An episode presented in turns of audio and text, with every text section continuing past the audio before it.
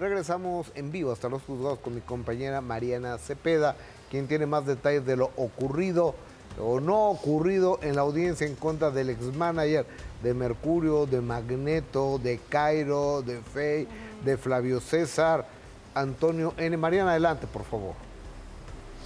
Así es, eh, y de muchos artistas más, Gus. Y efectivamente continuamos aquí a las afueras de las salas de oralidad del Poder Judicial de la Ciudad de México, en donde también platicamos con la parte eh, defensa del joven César, quien está señalando presuntamente de abuso sexual a Antonio N. Hace unos minutos dejamos como esta pregunta al aire si era verdad que él exigía una disculpa pública y 7 millones de pesos por eh, resarcir el daño. ¿Qué fue lo que nos dijo la abogada Olivia Rubio? Pues esto fue lo que nos dijo no se presentó el imputado, alegó tener influenza y el juez dio tres días para que eh, pudiera justificar su inasistencia debido a la influencia que, la influencia que dice tener. ¿Eso significa que no se va a girar una orden de aprehensión o que sigue?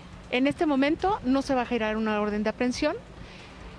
Eh, la audiencia se va a llevar a cabo el 9 de marzo y él tendría que presentarse el 9 de marzo. Eh, entonces, si ahorita tiene influencia, influenza y demuestra fehacientemente que él está enfermo y que esa es la razón por la cual no asistió, el 9 de marzo de todas maneras tendría que presentarse, pues fue debidamente notificado. Sí, claro, eh, todo esto está acreditado en la carpeta de investigación.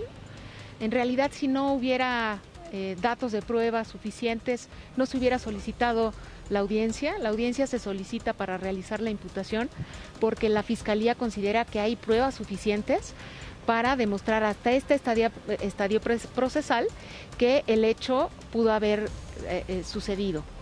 Si su teoría del caso es que las denuncias son falsas, pues entonces ellos tendrán este, la oportunidad de probar lo mismo. Aquí el tema es que el señor no se ha presentado y en tanto no se presenta el señor, pues el proceso no puede eh, iniciar exactamente.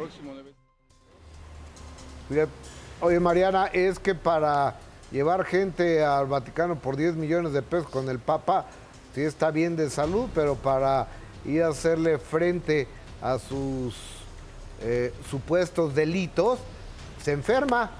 Siempre se enferma, está de viaje, está malo, le duelen los callos. O sea, es una burla esto, ¿eh?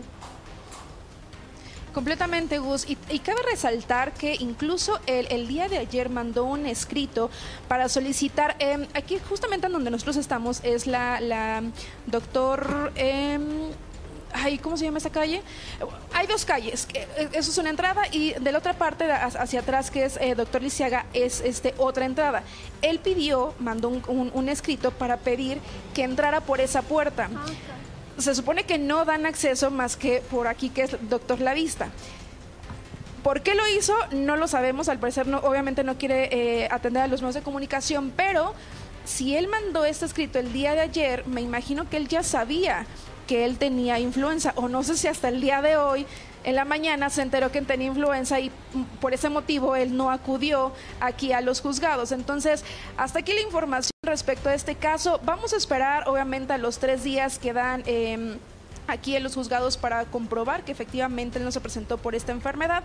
De ser así, eh, bueno, el próximo 9 de marzo se hace otra comparecencia y pues esperemos que ese día sí asista, según el abogado, dice que sí va a asistir, entonces pues vamos a ver si enfrenta a la justicia. Mariana, y, en caso de que él no demuestre que tuvo influenza a lo largo de estos tres días, que me imagino tendrá que ser en laboratorios certificados, con pruebas eh, y sellos garantizados, ¿Qué pasa? ¿Es acreedora una multa? Eh, ¿Se le otorga una sanción y se da a conocer hasta el 9 de marzo?